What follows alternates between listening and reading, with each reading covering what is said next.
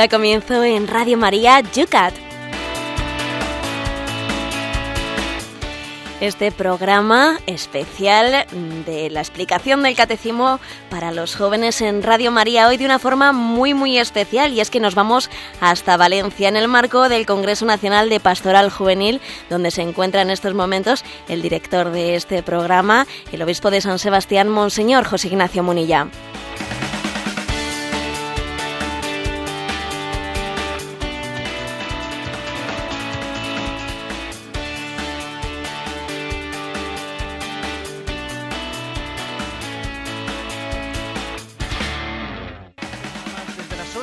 Y comienza una mañana más el UCAT, el programa que todas las mañanas Radio María te trae para los jóvenes y menos jóvenes, que alguno también veo que por aquí en Valencia se nos ha colado barra libre para todos los oyentes de Radio María. Y un saludo y muy, muy, muy especial a todos los que nos siguen a través de la página web de Radio María, www.radiomaria.es. Les saludamos porque hoy un especial Yucat en directo desde Valencia. Estamos en la calle Avellanas número 12. Es la Vicaría de Nueva Evangelización. Acaba de terminar un congreso de Nueva Evangelización y estamos hoy en esa vicaría en un congreso nacional de pastoral juvenil. Y saludamos, tenemos esas imágenes, todos los que hoy tenéis internet, nos podéis ver también nos podéis ver, sí, sí, sí, ver también a través de la página web de Radio María. Aquí está la plana mayor de la radio, está el padre Luis Fernando, está todo el equipo técnico, no solo el local de Valencia, equipo magnífico de voluntarios, sino también el que capitanea José Ángel Lorenzo con el equipo habitual de Radio María en estas salidas móviles. Bueno, la radio en la calle, la radio en un evento que no nos lo podíamos perder porque ya sabéis que Radio María sigue todo lo que la Iglesia lleva adelante paso a paso y especialmente a los jóvenes. De hecho, tenemos con nosotros a Inmaculada Molina, que es, como sabéis, la responsable, la secretaria, el responsable lo tengo a mi derecha, que lo vamos a dejar para el final. Es la secretaria del Departamento de Juventud de la Conferencia Episcopal Española. Eh, Inmaculada, muy buenos días. Pues buenos días a todos, encantados de estar aquí en este congreso, en este marco, ¿no? Véndenos ese programa que haces en Radio María los lunes a las 11 de la noche, porque no es solo el Yucat el programa de los jóvenes. Pues es un programa eh, dirigido, hecho por jóvenes, somos un equipo joven, los que hacemos Cuatro Vientos, y, como digo, pues un programa para los jóvenes, ¿no? Donde hablamos pues de todos esos temas de, de la pastoral juvenil eh, de nuestro país y también de lo que se va cociendo fuera de nuestro país, ahora ya volcados en esa Jornada Mundial de la Juventud de Río de Janeiro y bueno, pues traemos de, tratamos de traer todas esas noticias eh, de los jóvenes, que importan a los jóvenes. Luego te preguntaremos también por ese río que está sin duda alguna también en entre todos nosotros, está en el ambiente, se palpa. Aquí anoche veíamos una fiesta, una fiesta magnífica, José Ignacio, en torno a los jóvenes, en torno al arzobispo. Aquí les saludamos por si nos está viendo o escuchando a don Carlos y le agradecemos su acogida a todo el equipo de Radio María. Menudo ambientazo ayer en la catedral, José Ignacio. Buenos días. Muy buenos días, la verdad es que sí. Eh, hay que decir que este congreso ha comenzado con muy buen pie y que es una alegría muy grande ver aquí un signo de la comunión de la Iglesia, ver toda la Iglesia de España representada en sus delegaciones, movimientos, asociaciones. Eh, el comentario que teníamos ayer a la noche al concluir es esto ha comenzado con muy buen pie y seguro que va a terminar mejor. Es la vida de la radio, es el día a día que realizamos aquí en el Yucat todos los días. Ayer teníamos en nuestros micrófonos, arrancábamos el programa con Óscar Benavent, el que es el delegado episcopal de Pastoral Juvenil de esta diócesis, me imagino, Inmaculada, que serán los que han llevado la carga número uno de este encuentro, ¿no? Pues ¿Quién ha llevado el peso? Pues lógicamente en Valencia, eh, pues tanto el delegado como los voluntarios. Ayer realmente todo el, proceso ¿no? de inscripción, toda esa avalancha de gente que, llegaba a inscribirse al Congreso, bueno, pues eh, todo ese trabajo fue gracias a, los voluntarios ¿no? que estuvieron ahí pues con la acogida tratando de, bueno pues de, dar toda la información a, esos congresistas que, bueno, que eran los primeros en llegar. En el exterior del programa, los que seguisteis ayer la radio, como todos los días, los fieles oyentes de Radio María, escuchasteis al padre Luis Fernando, que estaba con un programa de voluntarios. ¿Qué es lo que hicisteis ayer, Luis Fernando? Así es, buenos días, Esteban, buenos días a todos los oyentes. Pues un programa, como dices, muy especial. Estábamos ahí en la puerta de la catedral y nuestra querida Lorena, por un lado, entrevistaba a estos voluntarios de Valencia que me tienen impresionado porque, vamos, son unas huestes tremendas. Pero a la vez, a todo el que iba pasando por allí, me impresionó un matrimonio que te saludó, que te contaron, ¿verdad?, lo de Lourdes, o fue a, a José Ignacio, fue a José Ignacio, con tres hijos. El niño pequeño parece ser que este verano se curó de una enfermedad en Lourdes. Entonces las dos hermanitas, una pequeña, me dice la madre, esta niña está todas horas oyendo Radio María. Entonces la invitamos a hacer la oración inicial del programa y la verdad es que fue muy bonito. A mí me impresionó ver cómo la gente se acerca a Radio María a dar las gracias por el bien que le hace son la señora de esta casa, la Virgen María, a la cual le encomendamos también este especial que hace Radio María hoy en la calle. La radio en la calle es la vida de cada día de esta casa. www.radiomaria.es para ver imágenes hoy en directo desde esta plataforma en la cual estamos todos aquí presentes. Es la Vicaría de Pastoral, todavía tenemos alguna butaca, veo atrás libre. Es la calle Avellanas número 12, Vicaría de nueva evangelización. Pues sin más, comenzamos el programa de hoy del...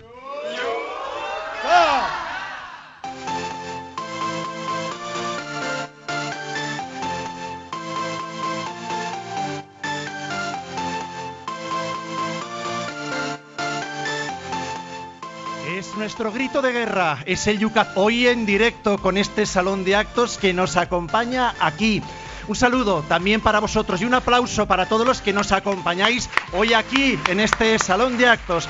Bienvenidos, bienvenidos todos al Yucat. Este es un espacio, el de Radio María, que comienza siempre haciendo una mirada muy, muy especial a los jóvenes que no pueden estar con nosotros en directo todos los días a las 8 de la mañana. Los hay maltratados, por las universidades y colegios que a las 8 de la madrugada les hacen estar en clase, otros trabajando. Bueno, el sistema es injusto. Vamos a reivindicar para nuestros jóvenes unos horarios más adecuados con el YUCAT. Pero para ellos también tenemos un sistema, son cada día más y más los que se bajan del podcast de Radio María el programa, lo escuchan y luego participan a través del Twitter, del Facebook y también de un correo electrónico que va creciendo de día en día, yucat@radiomaria.es. Nos arrancamos el programa de hoy, lo arrancamos con las preguntas pendientes en las redes sociales de ayer. Los que no lo pudieron escuchar en directo, a ellos, especialmente a ellos, dedicamos los primeros mm, momentos, minutos. Hoy un especial, vamos a ir con un poquito de retraso porque sabéis que es un espacio hoy pues aquí en la calle. José Ignacio, primera pregunta, el número 52 era el siguiente. El cielo y las criaturas divinas era lo que se planteaba. ¿Qué es el cielo? Empezamos con cosas muy altas, José Ignacio. ¿Qué es el cielo? Desde Alicante, era en Facebook, Mila. No sé si esta pregunta puede ser demasiado simplista, nos dice ella, pero para un comentario me parece importante. ¿Qué condiciones pone el Evangelio para poder entrar en el cielo? ¿Qué pasaporte tenemos? Bueno, yo creo que además el padre Lorin, que es conocido también de la casa de Radio María, muy conocido, él publicó ese famoso libro para salvarse. ¿eh? O sea, es decir, yo creo que esa, esa pregunta no es simplista. También es la pregunta que le hizo el joven rico al Señor. Maestro, ¿qué tengo que hacer para heredar la vida eterna? O sea, yo creo que no es simplista, es legítima. Y el Evangelio, pues creo que da una respuesta eh, no en un versículo determinado, sino en todo su conjunto. Eh, ¿Cuántas veces hemos dicho que el Evangelio hay que leerlo en su integridad? Y en el Evangelio se dice, se nos, se nos habla de, tuve hambre y me diste de comer, tuve sed y me diste de beber. En el Evangelio se nos habla de que el que tenga fe se salvará, la apertura de la fe. En el Evangelio se habla del cumplimiento de los mandamientos. Justamente Jesús le dijo al joven rico, ya sabes, cumple los mandamientos. En el Evangelio se dice, si no os hacéis como niños, no entraréis en el reino de los cielos. Y, hay que sumarlo todo, ¿no? Y si hubiese que hacer un, un resumen, podría ser, el cielo lo heredarán los sencillos, los humildes, los que saben que es un regalo. Los que no saben que no es un regalo no lo van a heredar. El cielo lo van a heredar los que han amado. Y los que han amado al prójimo, al más próximo que Dios ha puesto en su vida. El evangelio, eh, perdón, el cielo lo van a heredar los que han tenido fe. Y el, el evangelio lo van a heredar los que han hecho de la voluntad de Dios, de la ley de Dios, pues su programa de vida. Ayer algo nos decía también el Evangelio, ¿verdad? Con esas preciosas bienaventuranzas. Camilo no nos dice desde dónde, pero dice, si nos marca su currículum vitae, interesante. Mi hija de siete años eh, me pregunta, ¿quiénes son los santos? Mi mujer ha dicho, los que son más buenos que nadie. Pero esta respuesta de mi mujer no tiene algo de peligro de que demos demasiada importancia a ganar méritos olvidándonos de la gratuidad de Dios. Dicho de otro modo, ¿cómo explicarle a mi hija quiénes son los santos? Fiesta de ayer. Bien. Lo importante es que no discuta el matrimonio. ¿eh? pero por estas cosas tampoco está mal, ¿no? Por eso está bien, sí, está bien. Bueno, vamos a ver, yo creo que no hay que contraponer, contraponer los méritos a la gracia de Dios. También poder hacer méritos es una gracia de Dios. Cuando se dice a alguien, ¿qué mérito tiene esta persona? A veces nosotros eso lo entendemos como yo frente a Dios tengo un mérito. A mí Dios me debe algo porque yo me he portado como un machote, ¿no? Y entonces ahora a mí Dios me tiene que pagar algo. Vamos a ver. El poder merecer, el poder merecer es un regalo de Dios. Dios es tan bueno que no solo nos salva, sino que además nos hace partícipes de la salvación. Tú parece que te has ganado. Eso es como cuando estamos, eh, íbamos a misa de pequeños y curiosamente no llegaba el momento de pasar la bolsa y tu madre te daba una moneda, entonces no eran euros, ¿no? Te daba una moneda y tú la cogías y la metías a la bolsa. Y uno decía, jo, qué mérito tengo. Hombre, mérito, mérito. Pues sí, tienes mérito, porque te lo podéis haber metido al bolsillo. Pero vamos, que el, auténtico, la, gracia y el don es el que te hayan dado la moneda y encima te hayan educado en echarla en la bolsa, ¿no? O sea, que no hay que contraponer que el, cielo se gana con méritos y que es un regalo de Dios. Las dos cosas hay que hacerlas complementarias. ¿eh? Yo creo que esa, por lo tanto, el matrimonio creo que va bien cuando eh, eh, ilumina los dos aspectos con la niña. Ángeles también en Facebook desde Granada. Esta sí, que nos dice desde dónde. Si en esta vida gozamos tanto del Señor, por la foto veo que es una chavala jovencilla, dice, eh, ¿cuánto... Eh, gozamos tanto del Señor cuando vivimos en su presencia, ¿qué será el cielo? Dice, tiene que ser una pasada. Bueno, la verdad es que nunca había escuchado que fuese una pasada el cielo, ¿verdad? Pero no está mal, no está mal, porque porque creo que la, expresión una pasada viene a significar en el mundo joven algo más allá de tus expectativas.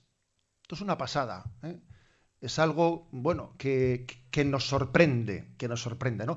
El cielo tiene la capacidad de, sorpresa eterna. ¿eh? Yo a veces he puesto el ejemplo de que el día de Reyes, cuando eh, pues de pequeños íbamos corriendo ¿no? a, ver, a ver el salón y a maravillarnos ¿no? de lo que es capaz de entrar por una ventana, pues nuestra primera sensación era, encontrarnos allí con unos regalos que, la cara de sorpresa, pues es que uno no tiene capacidad de, digamos, de, ejecutar eso, ¿no? Y sin embargo, bueno, pues al poco tiempo nos, desilusionamos, ¿no? El cielo será como el instante de, de, nuestra infancia de entrar en el salón del Día de Reyes, pero eternamente continuado, ¿eh? sin la capacidad de, de, o sea, sin posibilidad de desilusionarnos, ¿no? Con una, con una gran capacidad de que sea la eterna novedad para nosotros. Hasta que cazamos al rey mago, ¿verdad? Cayó en las redes. Bueno, pregunta número 53 del Yucat. ¿Qué es el infierno? La cosa va bajando. Eduardo nos pregunta, ¿hay pasajes del Evangelio? Hay pasajes del Evangelio en que parece que es muy fácil al infierno. Por ejemplo, esforzaos en entrar por la puerta estrecha porque muchos son los que van por la puerta ancha de la perdición.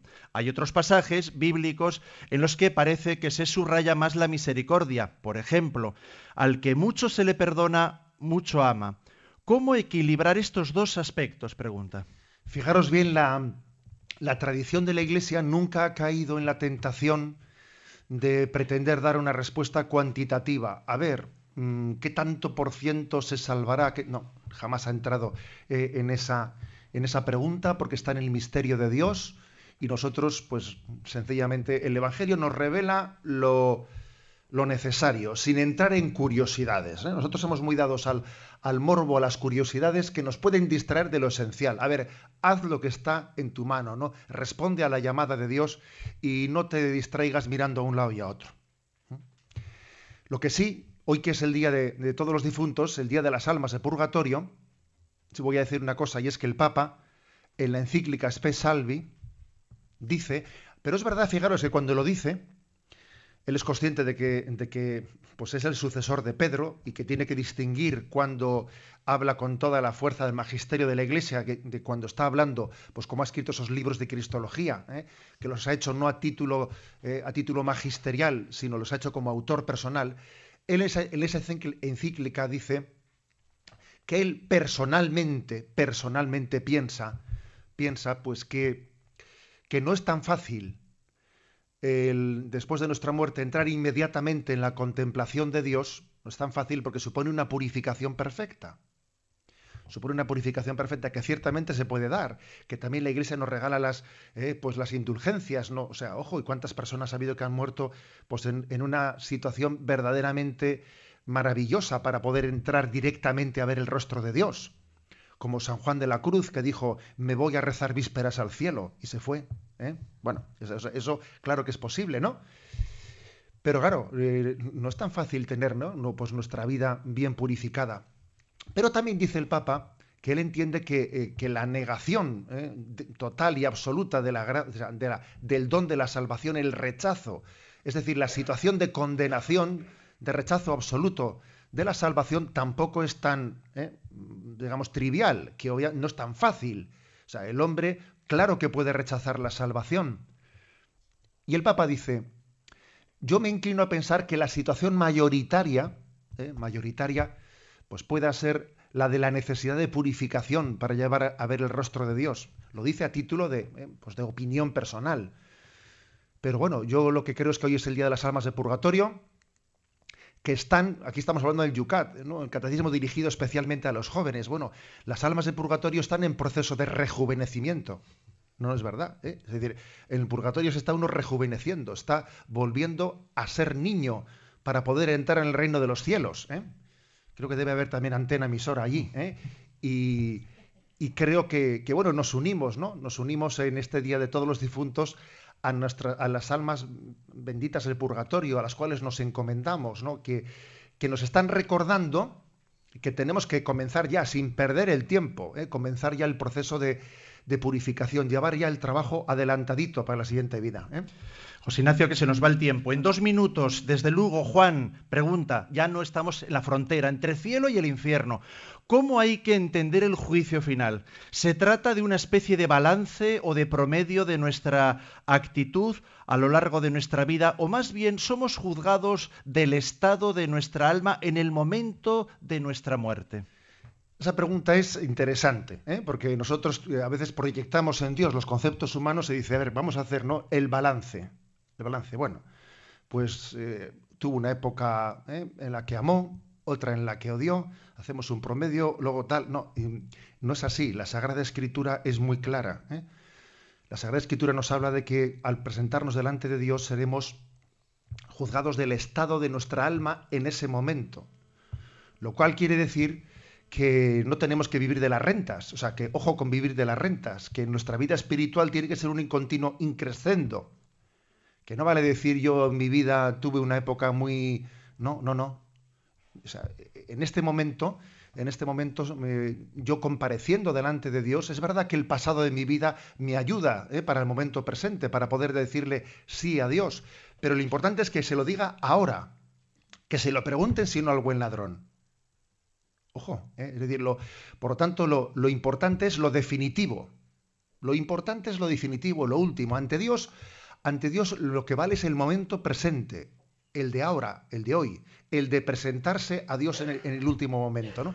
Por lo tanto, no, estamos hablando de un balance ¿eh? de un común denominador, ¿no? No, no, sino de cuál es el estado de tu alma en el momento de presentarte delante de Dios.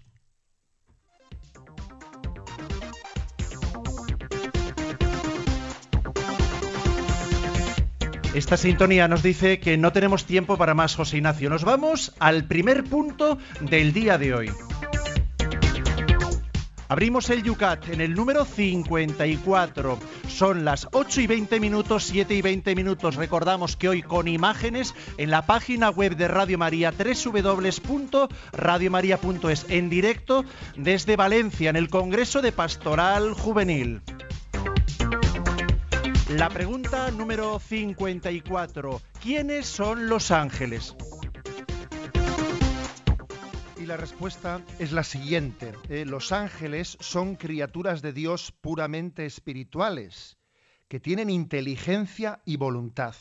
No son corporales, son inmortales y normalmente no son visibles.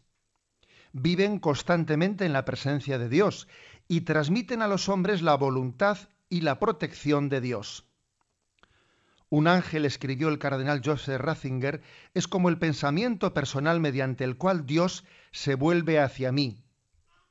Al mismo tiempo, los ángeles están completamente vueltos a su Creador. Arden en amor por Él y le sirven noche y día. Nunca cesa su canto de alabanza. Los ángeles separados de Dios son llamados en la Sagrada Escritura diablos o demonios. Bueno, pues resumiendo ¿no? el contenido de este punto 54 del Yucat, hay que decir que si preguntamos eh, qué son los ángeles por su naturaleza, si preguntamos por qué son, por su naturaleza, la respuesta es que son espíritus puros. ¿Mm? A diferencia del hombre, que tiene que, que es un espíritu encarnado o es una carne espiritualizada, nosotros tenemos ¿no? una doble dimensión corporal y espiritual. Del hombre se ha dicho que es eso, ¿no? Espíritu encarnado y carne espiritualizada. Pero el ángel no, es espíritu puro. Si preguntamos por la naturaleza del ángel, es espíritu puro. Y si preguntamos por qué hace, a qué se dedica, hay que decir que es el enviado, enviado de Dios. Es el, el enviado es Dios que envía a sus ángeles para en ellos mirarnos, proyectar su misericordia, su cuidado providente. Y es también el hombre, es también el hombre que mira a Dios y al mirar a Dios es ayudado por los ángeles para que sus oraciones y sus súplicas se eleven a Dios. Hay un pasaje en el Génesis, si no me equivoco, creo que está en el capítulo 28, que es el famoso pasaje de la escala de Jacob. Jacob tuvo un sueño y por la noche vio una escala, una escalera eh, que subía hasta el cielo. Y por esa escala subían ángeles y bajaban ángeles. Era todo un trajín de subir y bajar, ¿no? Subir y bajar. Bueno, y en esa imagen, que, de la cual ha sido muy comentada la tradición de la Iglesia, muy comentada, en esa imagen se ve perfectamente significada cuál es, cuál es el, el quehacer, eh, la ocupación de los ángeles. Los ángeles, como dice aquí este punto del, ¿eh? del Yucat, son como el rostro de Dios o el pensamiento de Dios que te mira, va, es decir, bajando las escaleras. Al mismo tiempo también que son, ¿eh? somos la, ayuda que los hombres recibimos para llegar hasta Dios, subiendo las escaleras, bajando y subiendo. ¿eh? Nuestro ángel de la guarda nos ayuda a subir. Los arcángeles que traen el anuncio como el arcángel Gabriel bajan la escalera, subir y bajar, ¿no? Pero es, es un puente de comunión, es un puente de unión entre Dios y el hombre. Es verdad que el puente puente, lo que se dice puente, es la humanidad de Jesucristo. Eh, la, la auténtica mediación entre Dios y nosotros está en la humanidad de Jesucristo. Pero los ángeles han iniciado esa mediación. Es como antes de construir un puente, ¿eh? pues primero se ponen los andamios, ¿no? O sea, algo así podríamos decir. Están como adelantando, preparando la mediación entre Dios y el hombre. Especialmente la liturgia, cuando celebramos la, la Eucaristía, creo que tenemos que tenerles presente a los ángeles en ese momento. Porque los ángeles están en la presencia de Dios La liturgia, cuando celebramos la Eucaristía, estamos unidos a la liturgia del cielo.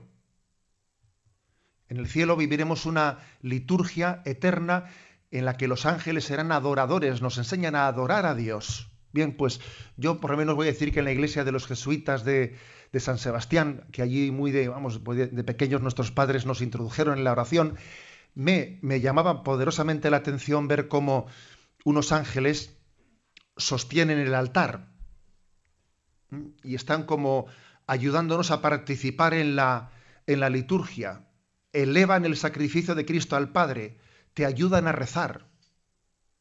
Son introductores de la liturgia, introductores en la oración. Permitidme un detalle, ¿eh? detalle que, es recurrir a, a las revelaciones privadas de Fátima para entender también qué son los ángeles. Es curioso que los tres pastorcillos de Fátima, un año antes de la aparición de la Virgen María, comenzaron con unas apariciones del ángel que les preparaba a los niños para recibir la visita de María. Y mm, los ángeles fueron embajadores de la llegada de María y les enseñaron a orar. Yo creo, adoro, espero. Es curioso, ¿no? Esa imagen tan bella de los ángeles preparando a los niños para su encuentro con María o para su encuentro con Jesús. ¿Eh? En ese sentido creo que tenemos que hacernos especialmente amigos de los ángeles amigos de los ángeles en el contexto de la liturgia, que ellos nos introduzcan a la liturgia, que nos introduzcan a la oración, pedirle a nuestro ángel de la guarda que nos enseñe a adorar. Que cuando nos pongamos delante de la Eucaristía, pensemos que allí hay millares de ángeles adorándole. Y yo igual estoy en Babia, a ver si, me, eh, a ver si recibo su ayuda para tener un espíritu, un espíritu ferviente, fervoroso. El Santo Ángel de la Guarda, que la verdad es que eh, pues es una, aquí lo dice San Basilio Magno, en uno de los comentarios que está aquí laterales del catecismo, dice, cada fiel tiene a su lado un ángel como protector y pastor para conducirlo a la vida. Cada uno de nosotros tenemos un santo ángel. Por cierto, también las almas del purgatorio tienen un ángel de la guarda. Hoy que celebramos su día y no están en paro. ¿eh? Los ángeles no suelen estar en paro nunca. Y también los santos ángeles de la guarda eh, están ayudando ¿no? a las almas del purgatorio a que su purificación pues, sea perfecta y sea rápida.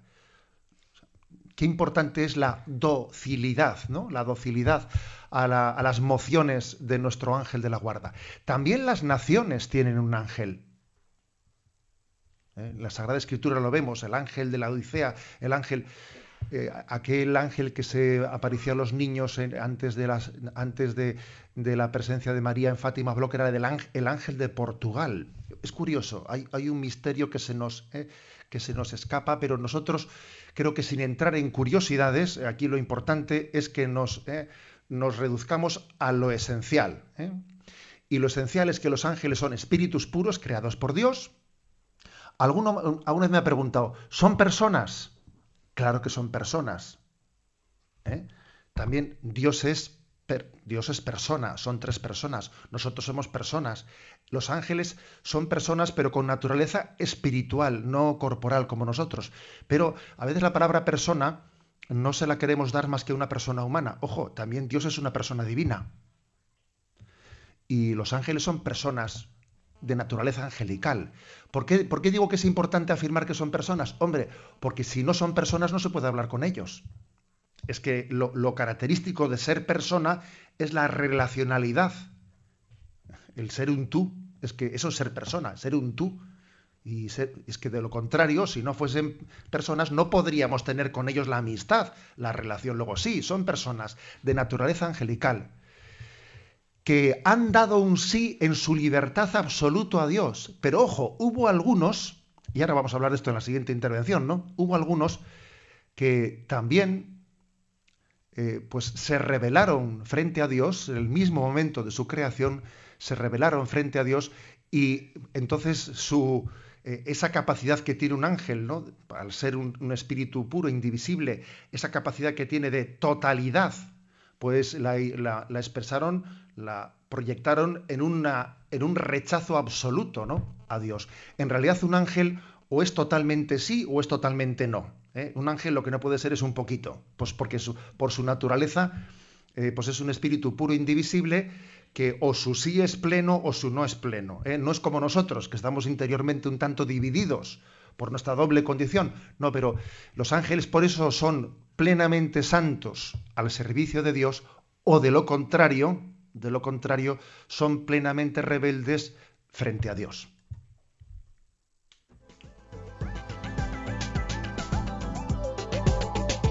Esa es la sintonía que nos dice que abrimos las redes sociales. Es el momento, 8 y 31 minutos, 7 y 31 minutos para nuestros amigos canarios.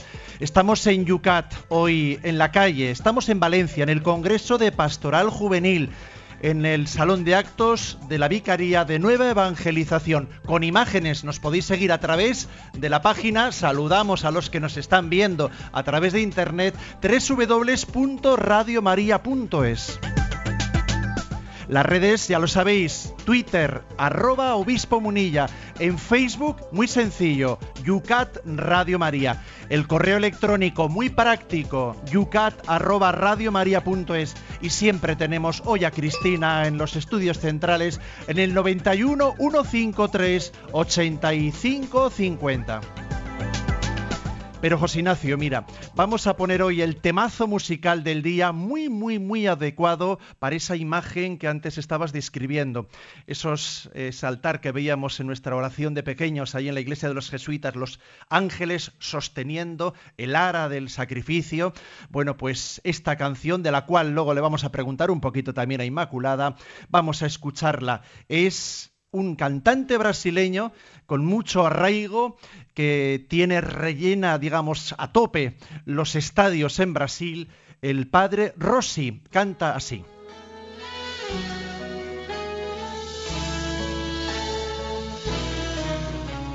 Si tú sientes cerca un barullo y no sabes qué es, es un ángel llegando aunque no lo ves para acercar nuestras oraciones a Dios.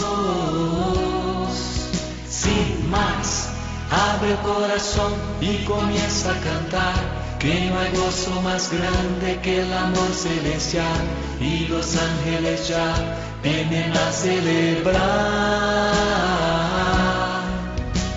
Sí, vuelan los ángeles en el lugar en medio de todos y sobre el altar, trayendo las manos llenas de bendiciones. No sé si el cielo bajó, qué fue lo que pasó. Yo sé que está lleno de ángeles, y que el mismo Dios está aquí. Los ángeles vuelan, la iglesia se alegra, todos cantan y lloran, las almas se elevan, se asusta el infierno, se aleja el mar. Siente el ruido de alas, los ángeles vuelan, confía hermano que ha llegado la hora, la hora de Dios y te quiere encontrar.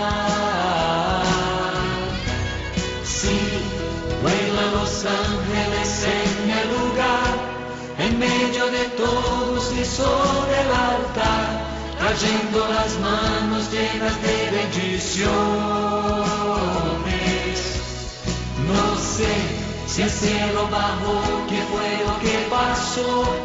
Yo sé que está lleno de ángeles, sí, y que el mismo Dios está aquí.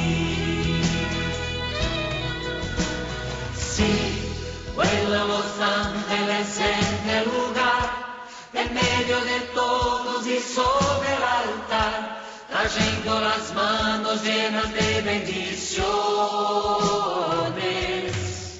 No sé si el cielo bajó, qué fue lo que pasó. Yo sé que está lleno de ángeles, y que el mismo Dios está aquí. Si tú sientes cerca un barullo y no sabes qué es, es un ángel llegando aunque no lo ves para acercar nuestras oraciones a Dios. Sin más, abre corazón y comienza a cantar, que no hay gozo más grande que el amor celestial, y los ángeles ya vienen a celebrar. Sí, vuelan los ángeles en el lugar, en medio de todos y sobre trayendo las manos llenas de bendiciones. No sé si el cielo bajó, qué fue lo que pasó. Yo sé que está lleno de ángeles sí, y que el mismo Dios está aquí.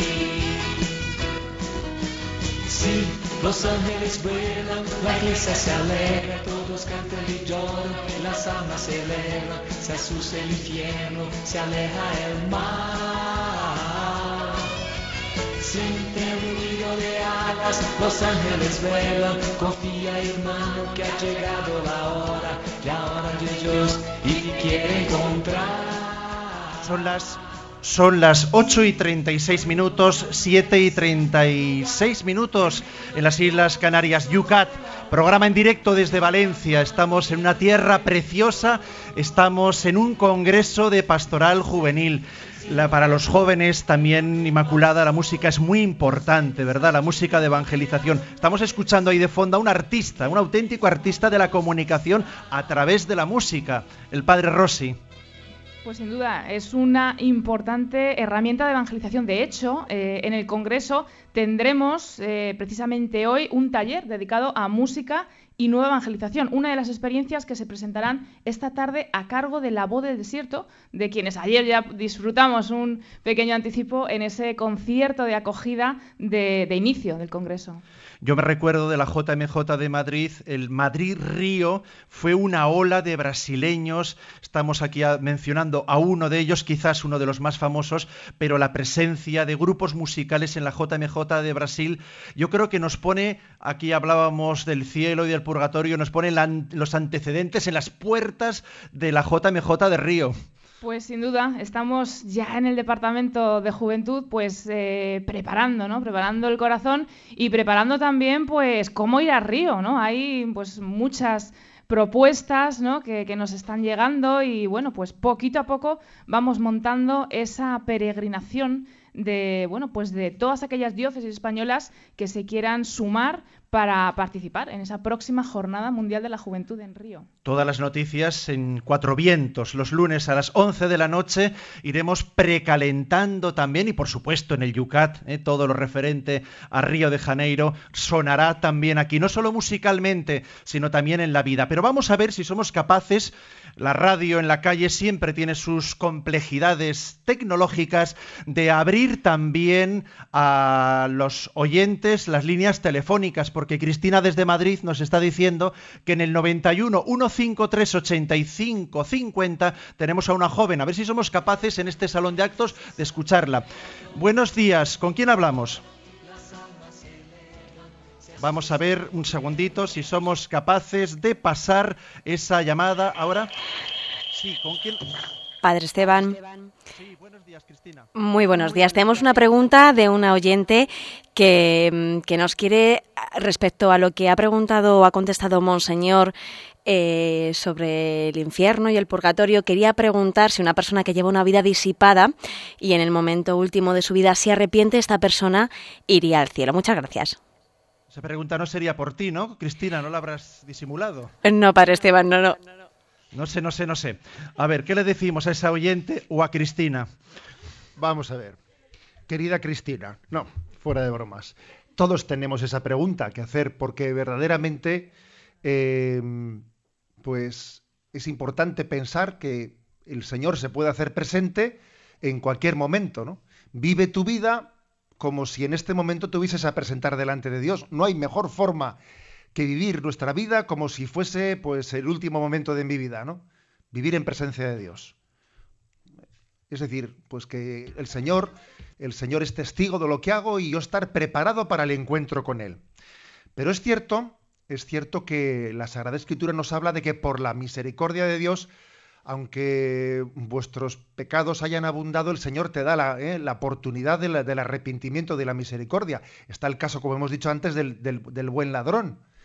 Lo cual no quiere decir que uno pueda programar una especie de dilación de conversión, decir, ahora no me voy a convertir, ahora no, ¿eh? voy a aprovechar, ¿eh? ahora voy a, me voy a dedicar a, a la, bueno, a la vida fácil, a la vida disipada, y a, la última hora, cuando yo vea que ya, entonces ya me convertiré. Bien, obviamente eso no es una conversión, ¿eh? es una pamema. Es decir, la conversión es sincera, la conversión no es programada interesadamente. ¿eh? O sea, con la conversión no se juega. Dios conoce los, eh, digamos, los, la, intencionalidad más profunda de nuestro corazón, ¿no? Bueno, eso, lo digo porque a veces uno se suena a hacer ese tipo de caricaturas, claro, y si, y si uno se tira toda su vida haciendo el mal y él luego dice, ahora, pues ahora me voy a confesar porque, porque me dicen que me voy a morir pronto. Hombre, obviamente esa confesión no tiene valor porque no hay arrepentimiento auténtico. ¿eh? Pero también, también hay que decir otra cosa, y es que qué importante es vivir siempre de una manera, eh, de una manera plena y actual, porque también habrá podido haber personas, pues lo que dice también la Sagrada Escritura, que que, bueno, que en momentos determinados han podido ¿no? pues tener una vida, una vida de seguimiento de Dios, pero luego han sido, han pasado a ser infieles.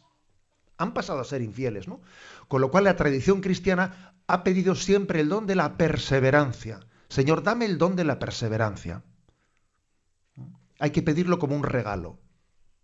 Pues porque, bueno, porque en un momento determinado el hombre pues, puede tener momentos en su vida de generosidad, ya, pero no vale eso, eh, no es suficiente eso.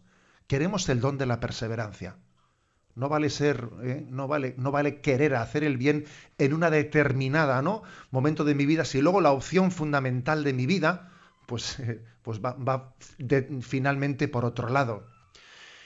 dicho de una, de una, manera, a ver, a un empresario lo que le importa es el balance final. De poco importa. No, pero en febrero me fue muy bien. Sí, sí, déjate, pero el balance final es en diciembre. ¿Me explico? A mí no me vale que en febrero o en marzo las cosas fuesen bien. No, no, es que el balance final es el balance final.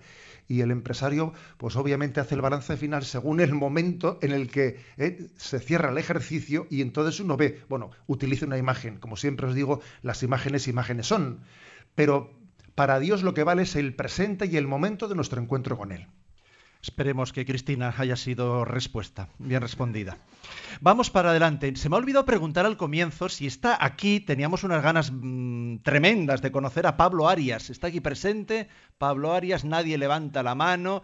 Bueno, bueno, eh, no sabemos si existe, pero en las redes sociales os aseguro que Pablo de Valencia existe y es con mucho en el Yucat, en, a través de Facebook, el más activo y hoy también aquí está pisando. Vamos a hacerle caso a Pablo, que no se nos enfade, no vaya a ser que esté fuera con las piedras preparadas. Pablo de Valencia, a través de los tiempos las personas han tenido conocimiento de los ángeles. Ya en la mitología griega se les representaba y hasta nuestros tiempos las personas lo creen. ¿Cómo es que cuando hablamos en la Iglesia Católica de los ángeles ya cambian y empiezan las dudas? Bueno, vamos a ver. Habría que añadirle incluso algo más. con toda la New Weights y todo el, aparataje que tenemos por ahí de angelitos por las tiendas. Yo, gracias a Dios, ¿no? La fe de la Iglesia eh, no está supeditada, no está comprometida por las dudas de miembros determinados de la Iglesia. La fe de la Iglesia no es la suma eh, de, de la sensibilidad de las personas que la formamos. No. La fe de la Iglesia es un depósito es un depósito de revelación que ha sido puesto en nuestras manos y que la Iglesia predica. Em, ¿Forma parte de la fe de la Iglesia la existencia de los ángeles o es un tema opinable? No. Eh, sin duda alguna forma parte de la fe de la Iglesia y ha habido concilios que han definido eh, pues la existencia de los ángeles de una manera eh, pues definitiva, con toda la autoridad de la Iglesia, de una manera dogmática. La fe, o sea, la existencia de los ángeles no es una cuestión opinable. ¿eh? Si queréis, bueno, pues luego hay afirmaciones como, por ejemplo, los ángeles, la existencia de los ángeles de la guarda, o de que cada nación tenga un ángel, etc. ¿Esa afirmación tiene el mismo grado dogmático que la existencia de los ángeles? No. ¿eh? La Iglesia no ha definido dogmáticamente pues, que cada nación tenga un ángel o la existencia del ángel de la guarda personal de cada uno. No sí que forma parte de la fe católica, pero no en el grado de dogma de fe. ¿eh? Pero sin embargo, Eh, sin embargo, la existencia de los ángeles, de los ángeles caídos, de los eh, tanto de los lo que llamamos ángeles o demonios, forma parte de la fe. Y como decía nuestro queridísimo Beato, Beato Juan Pablo II, es que el que no cree en la existencia de los ángeles y en la existencia del demonio, dijo Juan Pablo II, es que no cree en el Evangelio. Oiga, mire usted, es que el Evangelio, eh, el Evangelio es, obvio que, que nos presenta el enfrentamiento de Cristo con Satanás.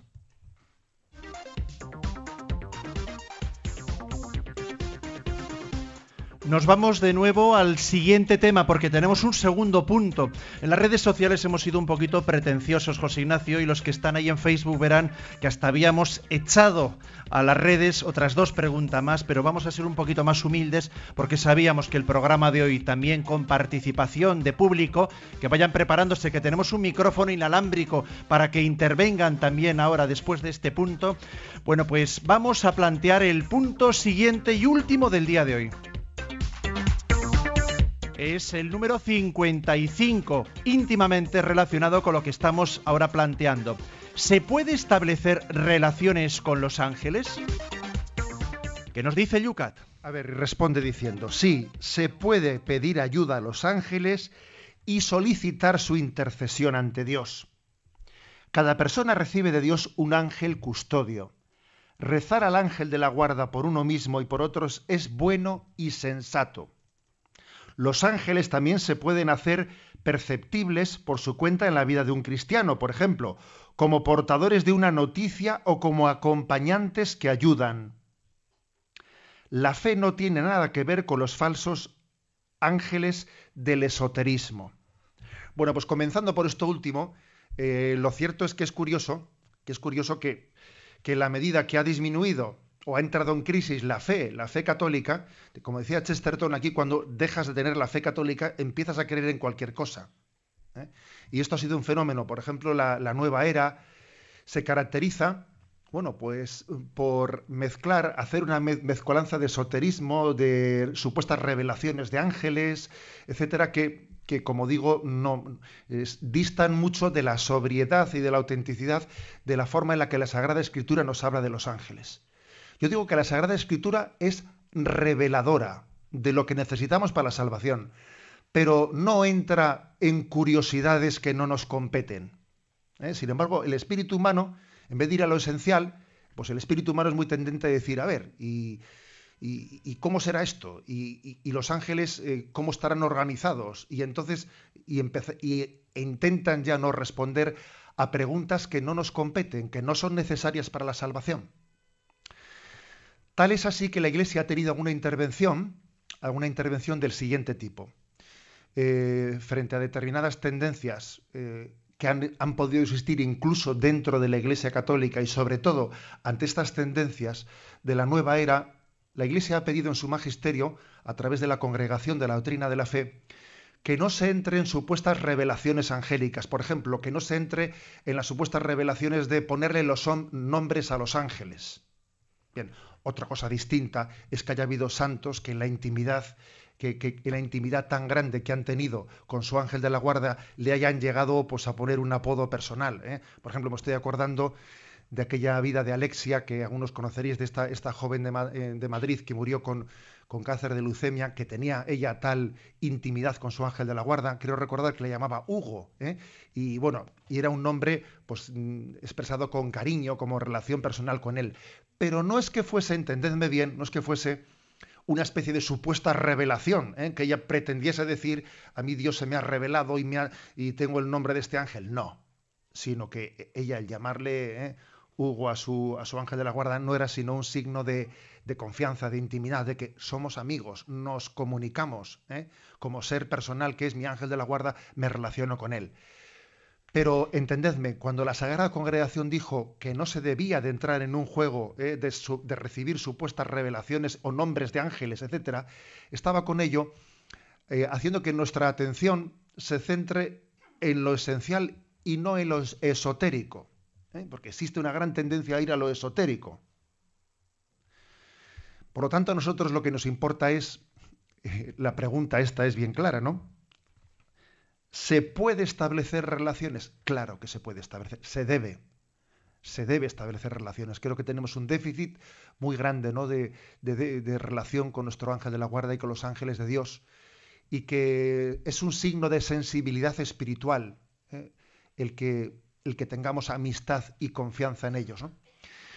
Creo que si algo aportan los, los ángeles en nuestra vida, nos aportan el aprender a confiar en Dios. ¿eh? Yo recuerdo en mi, infancia, en la catequesis que recibí allí en San Sebastián, recuerdo una religiosa eh, que era muy mayor, me imagino que habrá fallecido, una religiosa muy mayor, que nos ayudó a invocar a nuestro Santo Ángel de la Guarda en, el contexto del acto de confianza y de abandono en manos de Dios.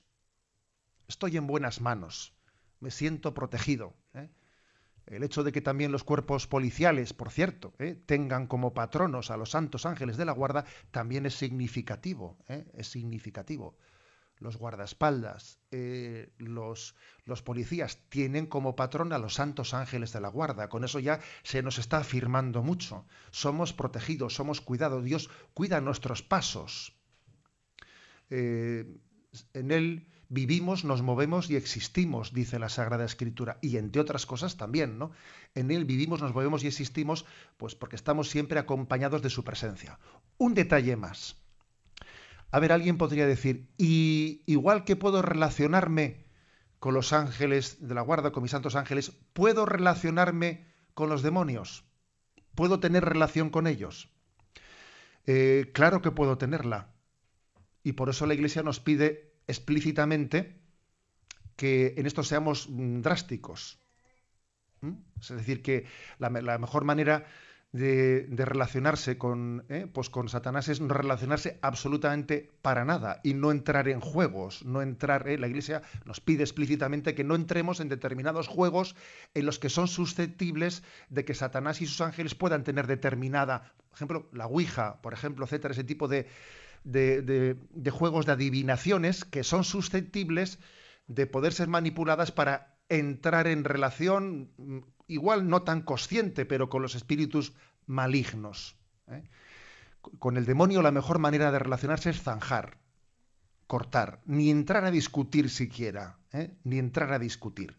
Aquí en este programa recuerdo que dije en una ocasión una expresión que tuvo por ahí mucho éxito, ¿no? Que dijo, a ver, al demonio ni agua, ¿eh? y en el desierto polvorón. ¿eh?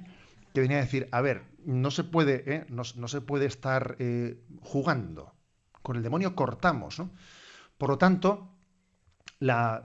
y hay que decir una cosa, ¿eh? y es que creemos en la existencia de Satanás, pero no entramos en relación con él. ¿Por qué? Porque podemos ser engañados, fácilmente engañados. Porque Satanás se caracteriza por disfrazarse de ángel de luz. Y entonces, por eso conviene ser radical. ¿eh? El Evangelio nos enseña a ser radical. Lo importante es que sabemos de su existencia. La existencia de Satanás, por cierto, nos enseña a tener misericordia con la gente, porque el que no cree en Satanás suele ver muchas veces, suele odiar a las personas porque no es consciente de que están siendo manipuladas por Satanás. Saber que Satanás existe nos enseña a tener misericordia de las personas, que en el fondo son manipuladas y que en el fondo pues son susceptibles de ser instrumentos del mal. Eh, la, fe católica, la existencia de Satanás nos ayuda a tener paciencia y misericordia con el prójimo. Bien, creo que esto es, dicho así resumidamente, el comentario al punto 50, 55. No tenemos más que cinco minutos en la recta final del programa. Hay un micrófono inalámbrico eh, para quien sea capaz de poder brevemente, brevemente hacer una pregunta. Mientras tanto, José Ignacio, bueno, en Facebook especialmente no sabes la que se ha armado. Están alguien, un chaval Rubén, pregunta, dice, bueno, que él tiene muchas dudas, a ver en qué se basa, que quiere textos bíblicos para los ángeles. No los busques.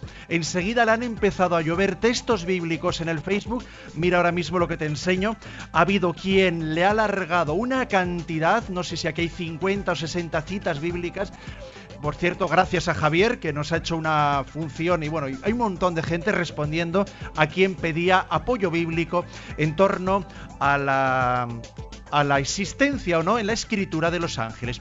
Pero vamos a dar hoy, ya que estamos aquí, eh, creo un rostro además que yo aquí conocido, porque también es conductora de otro programa desde Valencia, Conchita Guijarro. Conchita, ¿qué quieres preguntar al señor obispo? Buenos días. En primer lugar, darle las gracias por estar en Valencia y por esta clase magistral que nos ha dado.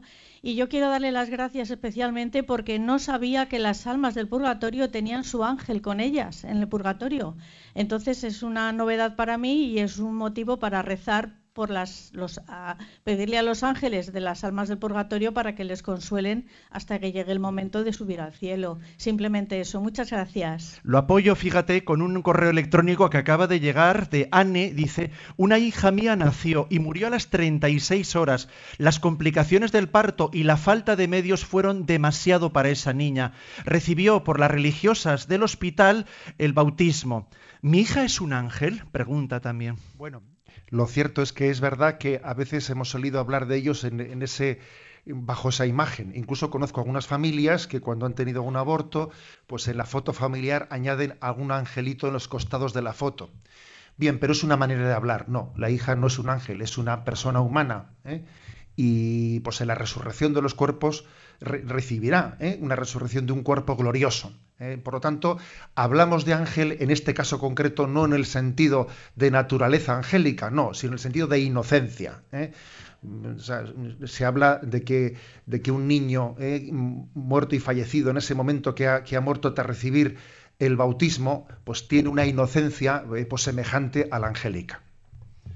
José Ignacio, vamos a irnos ya antes de recibir la bendición, como todos los días.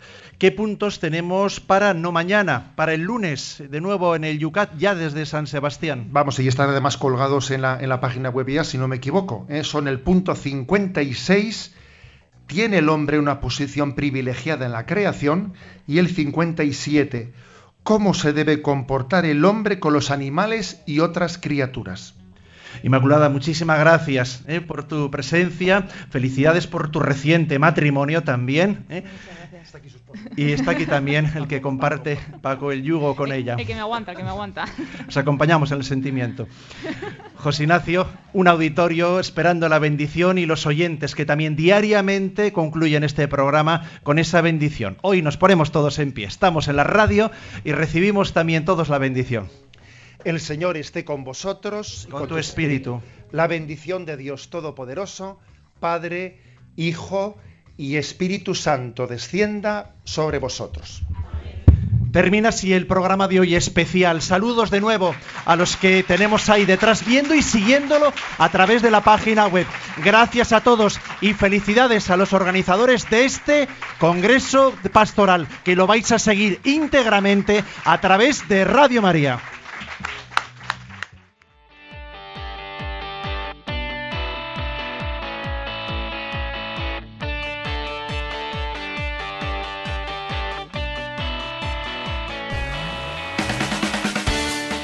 Y así finaliza un día más en Radio María Yucat.